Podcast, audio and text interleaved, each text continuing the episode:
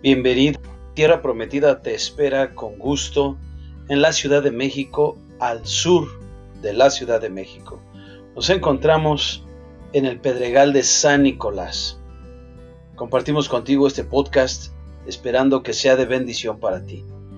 En la voz de nuestro pastor César Marín. Que Dios te bendiga, disfrútalo.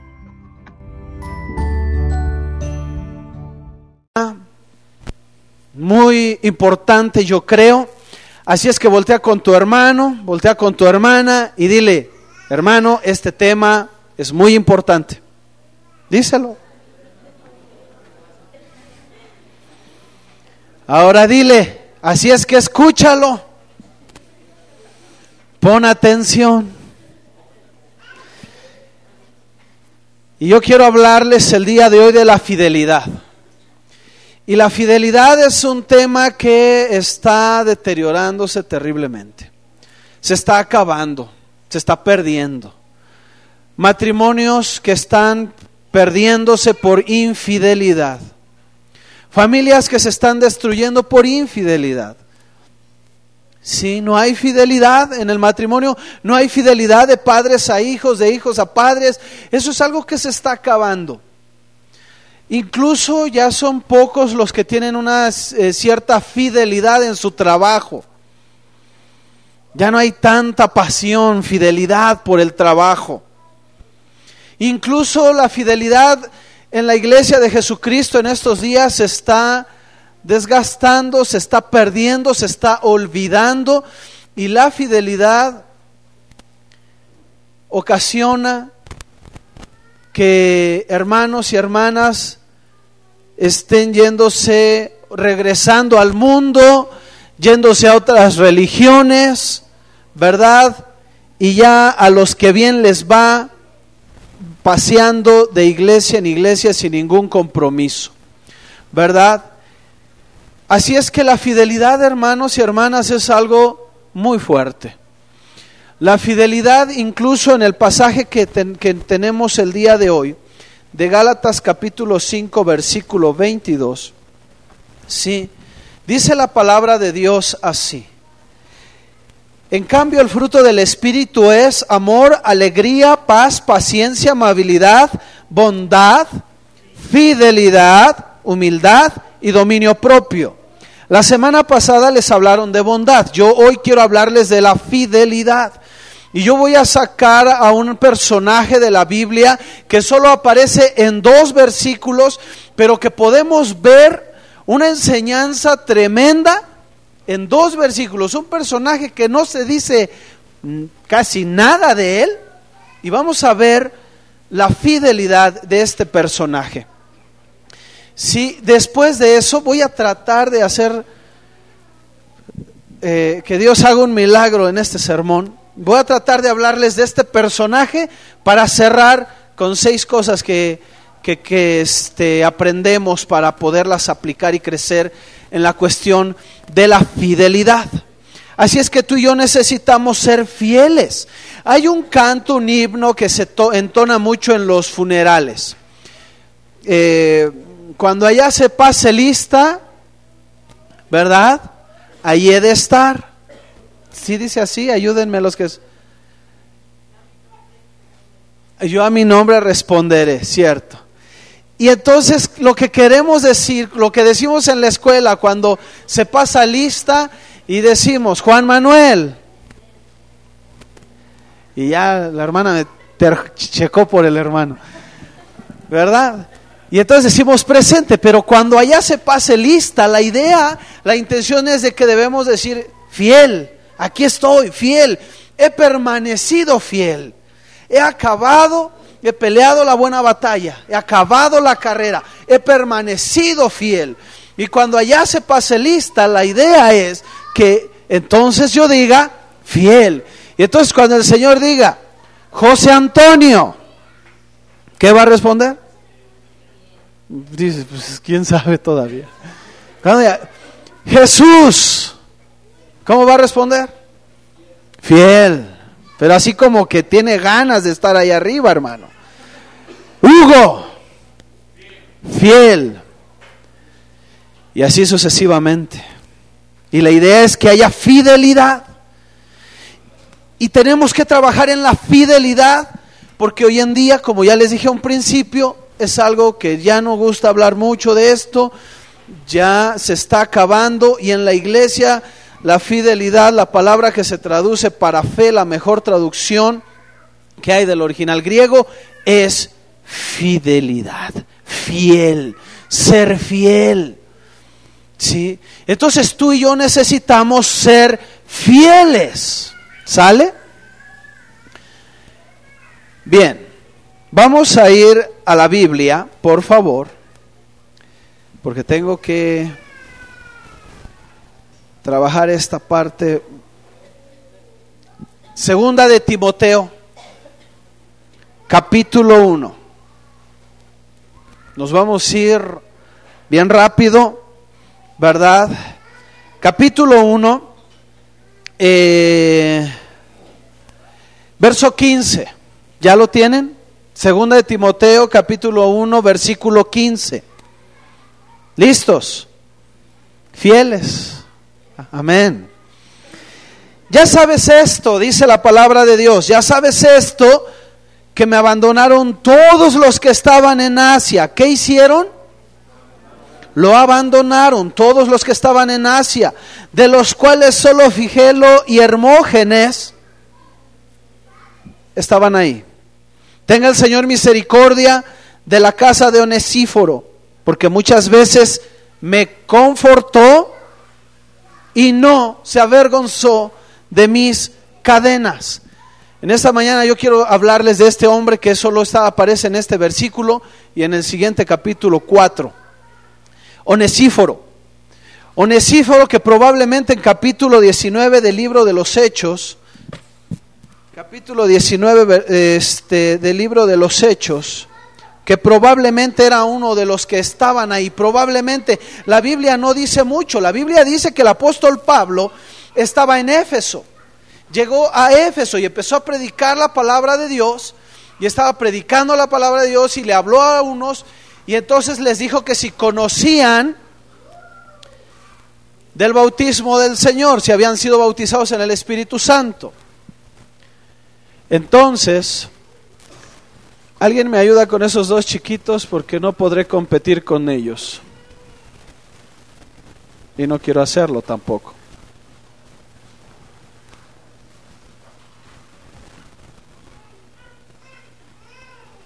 Llévenlos a su salón. Ellos ya son grandecitos para clase, creo.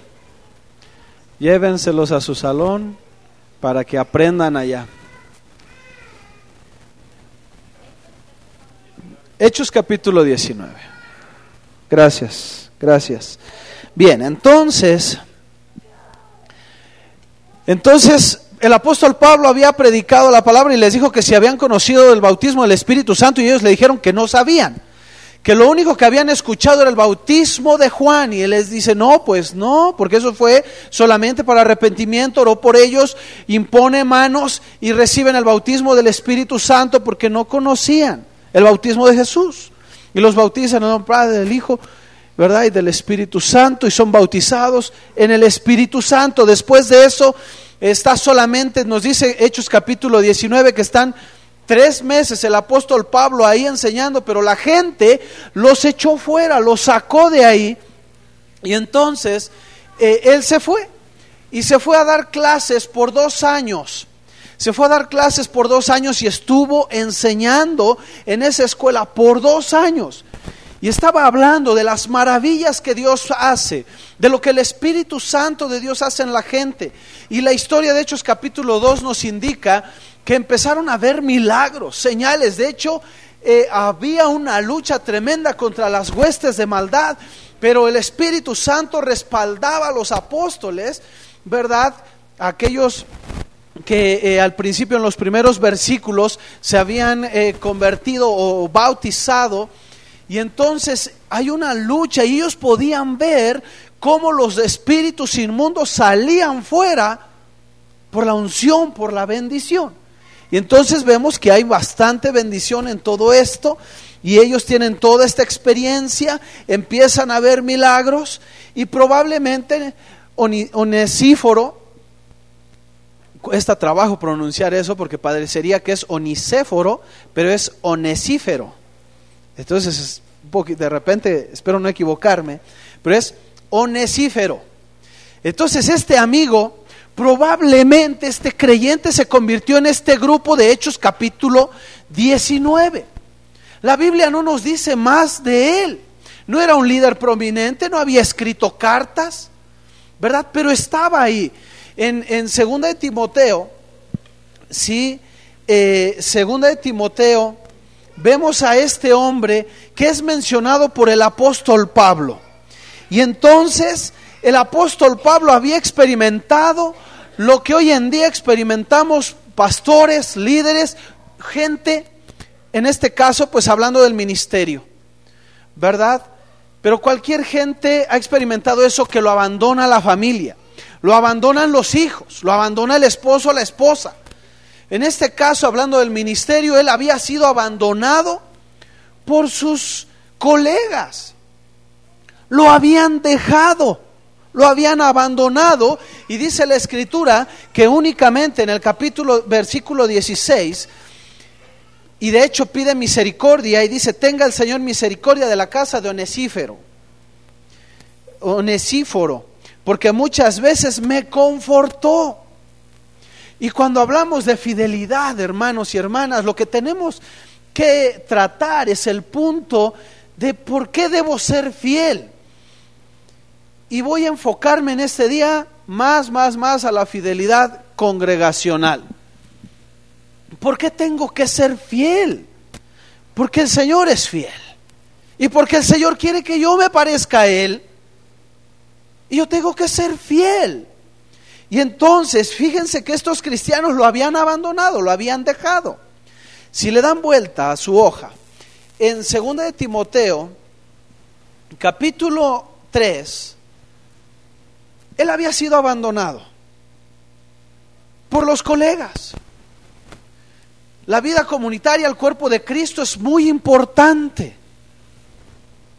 Es muy importante, pero también a veces sufrimos decepciones, sufrimos desilusiones, ¿verdad? A veces estamos en la congregación y caminamos solos, pero es porque no hay fidelidad en la iglesia. Porque no tenemos un entendimiento de lo que la palabra de Dios nos está diciendo al respecto de lo que quiere de ti y de mí en cuanto a la fidelidad. Entonces, vean el contraste. Por un lado, si este onesíforo, este onesíforo había estado en Éfeso y, recibió el bautismo de Pablo y luego estuvo en las dos, los dos años de escuela con Pablo, estuvo aprendiendo y habían sanidades y habían milagros y él vio, como diríamos literalmente, abiertos los cielos y vio gran gloria. Pero entonces vemos en segunda de Timoteo cuando ya Pablo había sido arrestado, podemos deducir que Pablo había sido arrestado violenta, abruptamente, por lo que vamos a leer a continuación. Lo habían arrebatado, a lo mejor estaba en su casa sentado, poniéndose las chanclas probablemente. Cuando llegaron los soldados romanos, lo tomaron preso, se lo llevaron y vámonos ni siquiera le dieron chance de ponerse los pantalones, que no se usaban. Ni siquiera. Entonces, la historia de segunda de Timoteo se da en la cárcel. La historia se da en la cárcel. Y el apóstol Pablo ya había distribuido algunos, otros lo habían abandonado. Cuando todo va bien, eres el nene consentido, ¿no?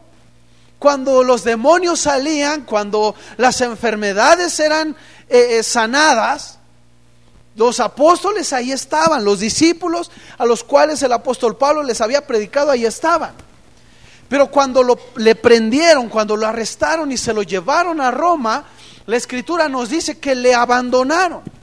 Unos huyeron y lo que Pablo hizo fue agarrar a unos cuantos y mandarlos a ciertas partes a continuar el trabajo, pero el apóstol Pablo estaba preso. Entonces él escribe a Timoteo y en el verso 9 de capítulo 4 le dice, procura venir pronto a verme. Y en otra traducción dice, ve lo más pronto que puedas. El apóstol Pablo tenía una necesidad, pero cuando todo iba bien, la gente estaba con él. Era el nene consentido. Pero cuando le prendieron, cuando le arrestaron, cuando las cosas no iban tan bien, entonces huyeron. No quisieron involucrarse. En aquella época ser amigo del apóstol Pablo era, podríamos equiparar un poquito el asunto como, eh, eh, como enemigo de la nación que era el apóstol Pablo ¿sí? como enemigo de la nación que era el apóstol Pablo del pueblo de Roma, podríamos pensar aquí en, en, el Señor de los cielos o el mochorejas o yo no sé, buscado por la ley terriblemente. Así es que seguramente por eso muchos huyeron, no hubo fidelidad. Pero Onesíforo, Onesíforo había, se había convertido había aprendido, había crecido igual que los demás, pero comprendió algo al respecto de la fidelidad. Y dice la Biblia que solo él estaba con Pablo. Solo él estaba con Pablo. Entonces dice verso 9, procura venir pronto a verme, porque Demas me ha, ¿qué? Desamparado. Amando qué? Este mundo. Vean, eran discípulos, se habían convertido, estaban con el apóstol Pablo ¿Y qué pasó? Uno, Demas, decidió volver al mundo. Y yo introduje diciendo que la fidelidad no, no, no hay en la vida, no tiene uno convicciones, no tiene uno fundamentos. Y regresó al mundo, regresó al mundo este hombre. Y sigue diciendo, eh, y se ha ido a Tesalónica. Crescente fue a Galacia y Tito a Dalmacia. Solo Lucas, solo Lucas está conmigo. Y miren, dice, toma a Marcos y tráele conmigo. Marcos, al que en hechos ya no, no, no podía ni verlo, ya. Con el que se, se había enojado, no quería que lo acompañara. Pongan atención. Con el que se había peleado, le está diciendo, tráete a Marcos contigo. ¿Cómo podría, si leemos esto, entendiendo el contexto y todo, cómo estaba el corazón de Pablo? Se sentía abandonado, desilusionado, decepcionado, apresado, golpeado, maltratado. Tenía la necesidad de un compañero. Tenía la necesidad de alguien que le diera aliento. ¿Te has sentido así? Que de repente no hay quien a tu lado que te dé apoyo, que te dé fortaleza. Has estado caminando tú solo o sola, tu valle de lágrimas, tu valle de dolores. El Señor no quiere eso. El Señor quiere que haya fidelidad, amados y amadas. Que yo sea fiel a ustedes y ustedes sean fieles a mí y todos seamos fieles al Señor. Tráete a Marcos toma Marcos y tráele contigo, porque me es útil para el ministerio. Primero dijo, no, tú vete por allá. No te soporto, no te quiero, se pelearon, se hicieron un lado, vámonos. Ahora le dice, tráetelo, porque lo necesito. ¿Por qué? Porque muchos ya se habían regresado al mundo, habían huido, nadie quería ser amigo del apóstol Pablo en ese momento. Eh, a Tíquico, lo envié a Éfeso. Trae cuando vengas, vean este versículo, verso 13, es el que nos indica cómo fue que eh, nos indica que probablemente el apóstol Pablo fue arrebatado de su habitación, de que ha de haber entrado en la, palomilla de, de, soldados romanos y vámonos, se lo llevaron, ni permiso le pidieron.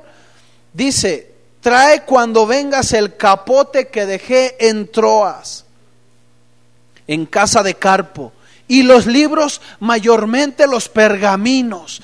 Tenía una necesidad de la palabra de Dios, pero cuando lo apresaron, cuando lo arrestaron, ni chance le dieron de eso, simplemente lo agarraron, vámonos.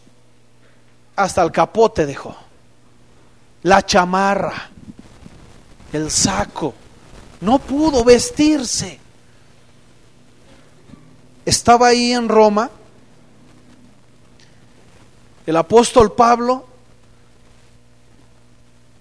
y oí por un predicador alguna vez que, que, él había ido a Roma y dice que es tremendo. Yo hice un viaje virtual al Coliseo Romano hace como un año, virtual digo ahí, te metes al internet y paseas ahí por todos lados del Coliseo Romano. Y es increíble. Y este hermano, el hermano dice que las piedras que hay ahí están rojas, teñidas de rojo, de sangre, de cientos de mártires cristianos que cada día, cada día eran sacrificados. Y dice que las piedras están así, ya no se les quita, ni lavándolas. La sangre penetró hasta lo profundo de las rocas. Dice que él, él fue como inconverso, él todavía no conocía al Señor. Y dice que esas piedras lo impactaron. Y dice que no soportó, que empezó a llorar y se salió. Terrible. El Coliseo Romano, hoy en día estás aburrido y tú dices vamos al cine, estás aburrido y dices vamos al Walmart, estás aburrido y dices vamos al Tianguis, a caminar, vamos al Estadio Azteca, a ver Chivas América. ¿Chivas Toluca? Ah. Es para que vean cómo sé de fútbol. Este, entonces, en aquella época, el Coliseo Romano es, oye, qué aburrido estamos. Vamos a ver cuántos cristianos se comen los leones el día de hoy. Y eso era lo que iba la gente cuando estaban aburridos. Iban al Coliseo Romano para disfrutar de eso. Y ver a niños, niños, bebés, niños de 2, 3, 4, 5 años, jóvenes, adultos, ancianos. Cada día cada día sacaban a esa gente y los leones se los comían. Los cazadores atrapaban animales, les quitaban las pieles y vestían con esas pieles a los, a los cristianos que estaban presos en el, eh, ahí en Roma. Y les ponían las pieles de los animales y cuando ellos los echaban ahí al coliseo, pues los leones no dejaban nada más que la piel. ¿Quién quería ser amigo del apóstol Pablo en esos días? El apóstol Pablo estaba, recuerdo que este hermano dice que las, los eh, calabozos abajo, que tienen 1.30 de alto, por acá tal vez, 1.30 de alto, por 1.50 por 2 metros casi. O sea que el apóstol Pablo siempre estaba sentado y para estirar sus piernas estaba así y acostado. Dice que podían oírse los gritos de la gente a dos calles. Se podían oír los gritos de la gente, los cristianos ahí. Onesíforo dejó Éfeso para ir a buscar al apóstol Pablo. Fidelidad. Onesíforo dejó Éfeso y lo interesante es que se mete y dice la palabra de Dios, si ustedes lo siguen leyendo después, dice la palabra de Dios que este hombre dejó Éfeso, fue para Roma y empezó a indagar, oye, ¿has visto a Pablo? No, oye, ¿has visto a Pablo? No. Pablo lo habían probablemente apresado y dejado ahí secretamente. No sabían, muchos no sabían que estaba ahí preso. Y entonces se metió hasta la cocina este amigo y empezó a preguntar con contactos en la cárcel. Imagínate tú que fueras a preguntar por el mocha orejas o por el Señor de los cielos o qué sé yo. Luego, luego te agarran, este es cómplice. En aquel tiempo, cuando los cristianos no eran nada queridos, nada queridos. Nerón era el emperador en ese entonces y, el sinvergüenza lo que hacía era atrapar a los cristianos, empalarlos, echarles chapopote y prenderles fuego para iluminar el camino hacia su palacio. Hoy podrías ir al zócalo y ves todas las lucecitas, ¿no? Estaba loco. ¿Quién quería ir y preguntar por Pablo, que era el, amigo, el enemigo número uno de Nerón, porque se le había escapado una vez? y seguro que la segunda vez no se iba a escapar. Nerón ha de haber dicho, me la hiciste una, no me la haces dos veces. Pero Onesíforo, con esa fidelidad, con ese corazón que el Padre había puesto en él por medio de las enseñanzas, esa convicción, fue y preguntó. Y cuando el apóstol Pablo rogaba al Señor, Señor, envía a alguien a que me conforte. Llega Onesíforo y le dice, le dicen al apóstol Pablo, Pablo, tienes visita. Cuando todos habían huido, cuando todos habían corrido, le dicen, Pablo, tienes visita. Y probablemente yo me imaginaría a Pablo orando en ese momento, Señor, mándame a alguien. Pablo, tienes visita. Y el primero que ve tras la reja es a Onesíforo. Jesucristo presente por medio de Onesíforo. Jesucristo presente por medio de Onesíforo. Tú y yo, hermano, somos las manos de Cristo. Tú y yo somos el corazón de Cristo. Somos los ojos de Cristo. Y tú y yo tenemos que permanecer fieles y ser fieles en el Señor. Y esa fidelidad debe de reflejarse con tus hermanos. Y cuando tu hermano está en necesidad, entonces tú llegas y le abrazas. Un paréntesis aquí, hablando de abrazar. La verdad es que cuando las personas están más, más, más, más heridas, es cuando menos quieren ser abrazadas. Sí, es como los perritos callejeros flacos, terribles, ahí se mueren de hambre. Y tú le estás dando ahí un cacho de carne y no se acerca y tiene miedo y está lejos. Le pones ahí la carne, te alejas, llegas, se la, la come y se va. Y te vas acercando cada vez más y te vas acercando y te vas acercando. Se te ocurre cuando ya estás más cerca, el perro todavía está así quisquilloso y, se acerca para morder el cacho de carne y se te ocurre tocarlo. ¿Han visto esos perros que los toca la gente y salen huyendo, corriendo, con la cola entre las patas? Porque una mano para él significa una cosa, dolor, golpes, maltrato. Y nosotros no somos muy diferentes. Yo lo he visto. Cuando la gente está más herida, más dañada, es cuando menos quiere recibir una palma en el hombro. Pero tú y yo, hermanos, necesitamos crecer en fidelidad. Y tú y yo necesitamos avanzar en fidelidad y necesitamos, nos necesitamos recíprocamente. ¿Quién era Onesíforo? ¿Quién era? ¿Quién me dice quién era Onesíforo? Hasta tengo que cerrar mis ojos para pronunciar eso. ¿Quién era? Un completo desconocido para nosotros. Hay dos versículos de él y punto.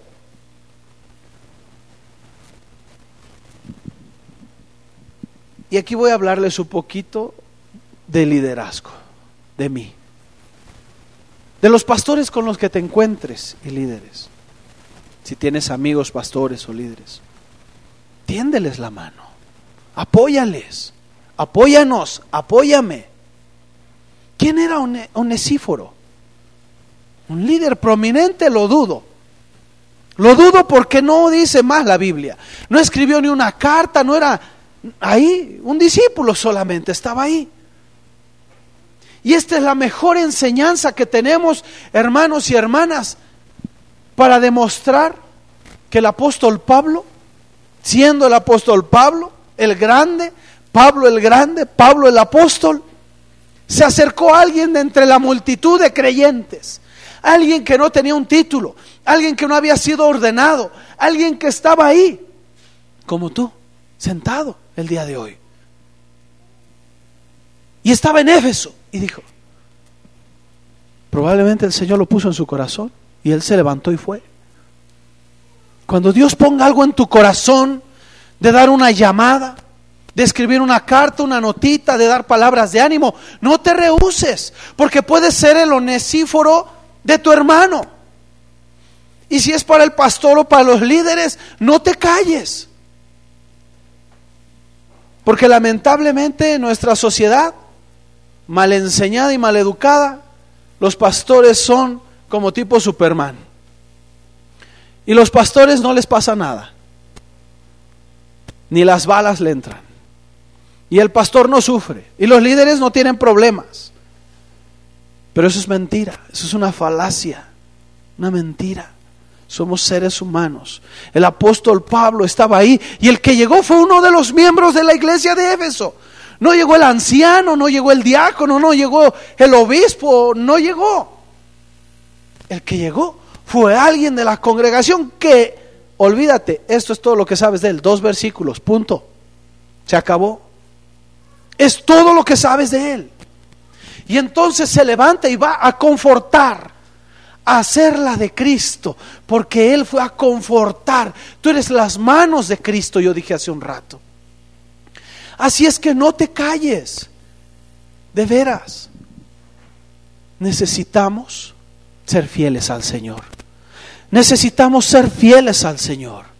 Pero también necesitamos ser fieles a nuestro liderazgo. Estaba oyendo un sermón para los del grupo de alabanza, un taller. Y decía este que es el director, el director o algo del grupo de alabanza, Marcos Witt. Y él decía, mira, directores de alabanza, músicos, si ustedes no tienen la visión de su pastor, bájense, váyanse a otra iglesia. Si no están conectados con él, olvídense, váyanse. Váyanse a otra iglesia a tocar. Vaya, vete a otra iglesia a dirigir. Porque se necesita, él decía, fidelidad. Decía él, se necesita apoyo. Y todos lo necesitamos, amados hermanos. Yo no sé la situación por la cual estás pasando el día de hoy, tu carga, tu problema, pero Dios lo sabe. Pero sabes qué? Permite también que tus hermanos toquen tu hombro. Permite que tu hermano ore por ti, permite que tu hermano te bendiga. Y no necesariamente tiene que ser el pastor. Onesíforo hizo un excelente trabajo. Onesíforo estuvo en la escuela dos años, probablemente. Bíblica. Pero no era nadie, podríamos decirlo así, renombrado. Se paró e hizo lo que tenía que hacer ir y confortar al apóstol Pablo. Eso es lo que tenemos que hacer. A veces se piensa que el pastor es el único que debe y puede compartir, ahora sí que abrazo, beso y apapacho. Que si no ora el pastor no funciona. Que si no oran los líderes no funciona. Y al pensar eso tú tampoco te activas como onesíforo. No funciona. Tenemos que pensar con el corazón de Dios. Y tú y yo somos un cuerpo y estamos interconectados. Y el pastor, mi esposa y yo, los líderes, necesitamos también de su ayuda, de su apoyo, de su fidelidad. Yo les he platicado aquí, he sufrido dos, tres decepciones como las del, del apóstol Pablo, que lo abandonaron, lo dejaron con gente que se pasó dos años enseñando, con gente que ves creciendo.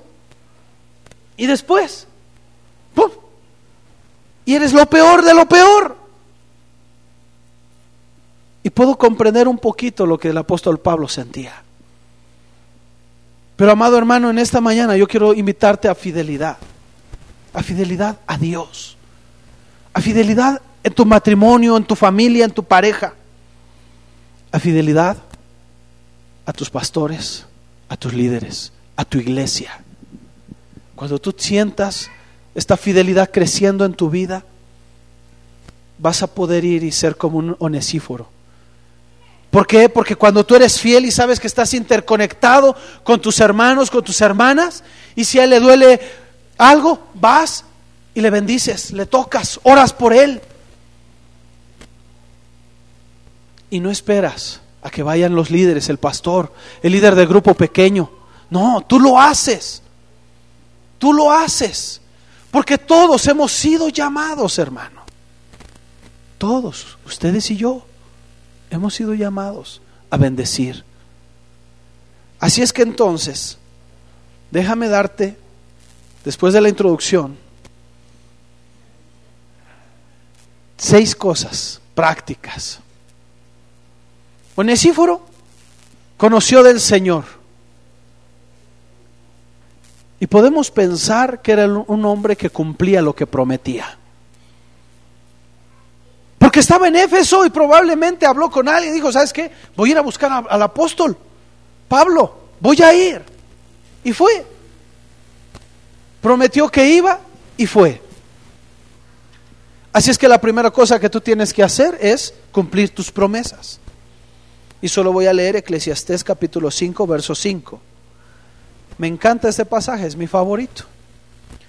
Vale más no hacer votos que hacerlos y no cumplirlos. Así es que si prometes algo, hazlo. Hazlo.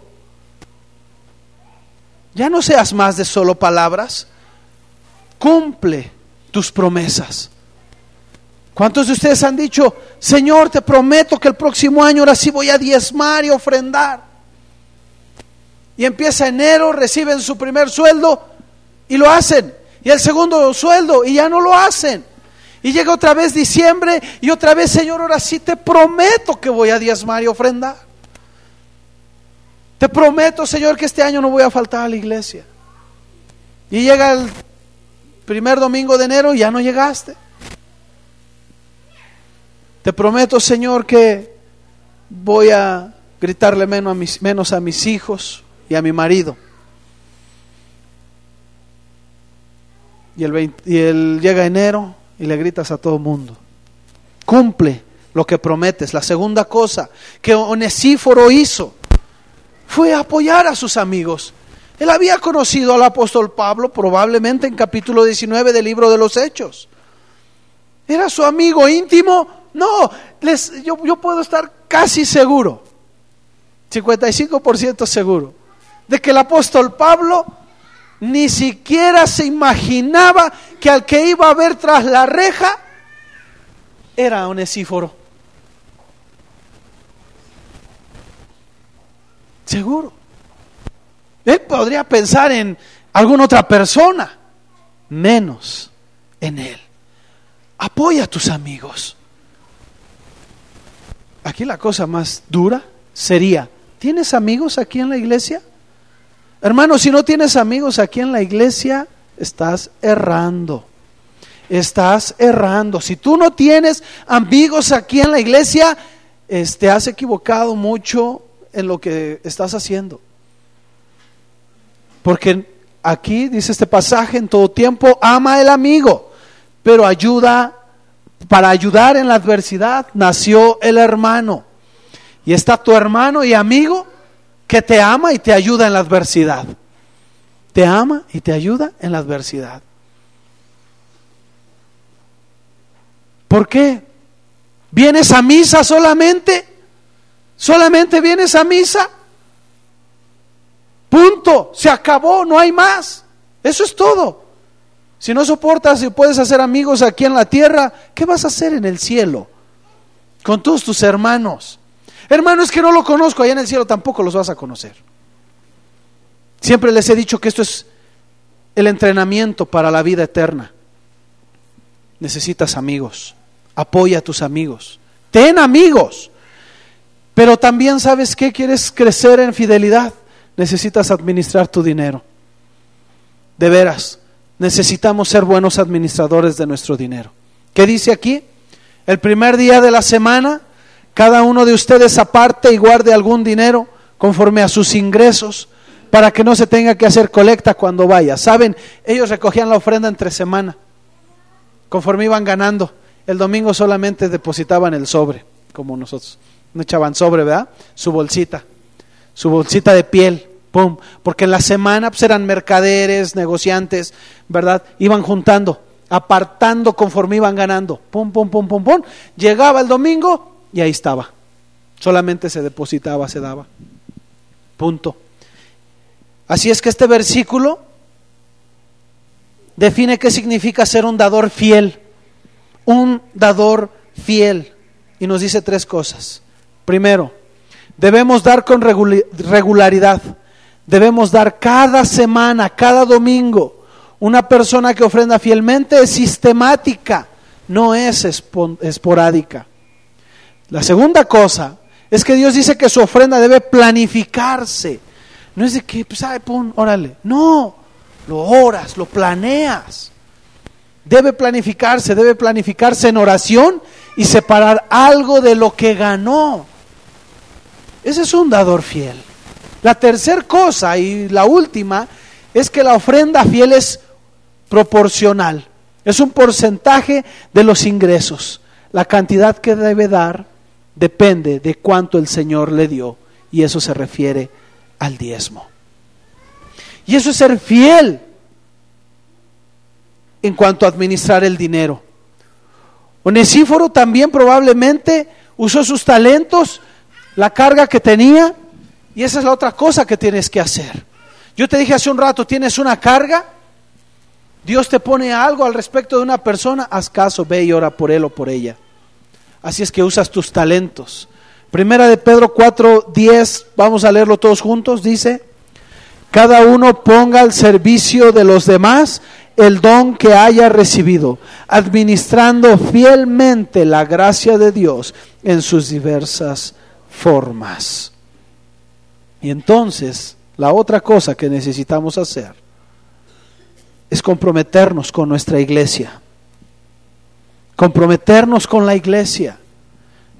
Yo les he dicho infinidad de veces de, que no funciona cuando dices, es que yo hice un pacto con el Señor, allá el Señor y yo, porque si tú estás relacionándote con Dios, también es así. Si realmente te estás relacionando con Dios, también si tu relación es con tus hermanos. De lo contrario, entonces puedes ser una buena monja o un buen monje benedictino y meterte allá en esas cosas y olvidarte. La relación con Dios, Dios te habla, Dios te toca, Dios te usa para que tú bendigas a otros, para que tú toques a otros. Cuando tú te comprometes con Dios, te comprometes con los que están a tu lado, con los que están a tu alrededor. Eso es ser iglesia, eso es ser el cuerpo de Cristo. También nosotros siendo muchos, formamos un solo cuerpo en Cristo y cada miembro está unido a todos los demás. ¿Necesitas de alguien el día de hoy? ¿Necesitas de alguien el día de hoy? Aquí está tu iglesia. Aquí están tus hermanos. Y acércate con alguien y dile, escúchame, ora por mí, estoy enfermo. Abrázame. Necesitas Aquí está tu iglesia, aquí está tu familia que Dios ha puesto para que crezcas en bendición. La última cosa, mis amados hermanos, es aprovechemos al máximo el tiempo. Aprovechemos al máximo el tiempo. Yo ayer hablé con un hombre que está desahuciado. Sus riñones funcionan al 30%, es degeneracional, va a morir pronto y lo que Él quiere es tiempo. ¿Por qué queremos tiempo solo cuando estamos cerca de la muerte? ¿Por qué queremos tiempo solo cuando estamos mal? Aprovecha el tiempo al máximo el día de hoy. Hoy como si fuera el último día. Háblale a tus amigos hoy como si fuera el último día que vas a estar. Ama hoy como si fuera el último día que vas a estar en la tierra. Aprovecha tu familia hoy como si fuera el último día que vas a estar en la tierra. Aprovecha tu iglesia hoy como si fuera el último día que vas a estar en la tierra. Aprovechalo hoy, hermano. No pienses mañana hacer algo. Hazlo hoy lo que puedes hacer. Aprovecha el tiempo. Y estas seis cosas te van a ayudar a ser más fiel cada día. Cada día. El día de hoy yo quiero cerrar con esto. Hay personas que han de necesitar un onesíforo a su lado. Quizás estás enfermo o enferma, cansada, preocupado, preocupada, angustiado, angustiada, solo o sola. Aquí hay onesíforos y onesífaras. Onesíforas que quieren bendecir tu vida. Yo no sé cuál sea tu necesidad. Dios la sabe, sí. Pero yo quiero hacer algo con ustedes y conmigo. Tienes una necesidad, pasa aquí al frente. Ya puedes cortarle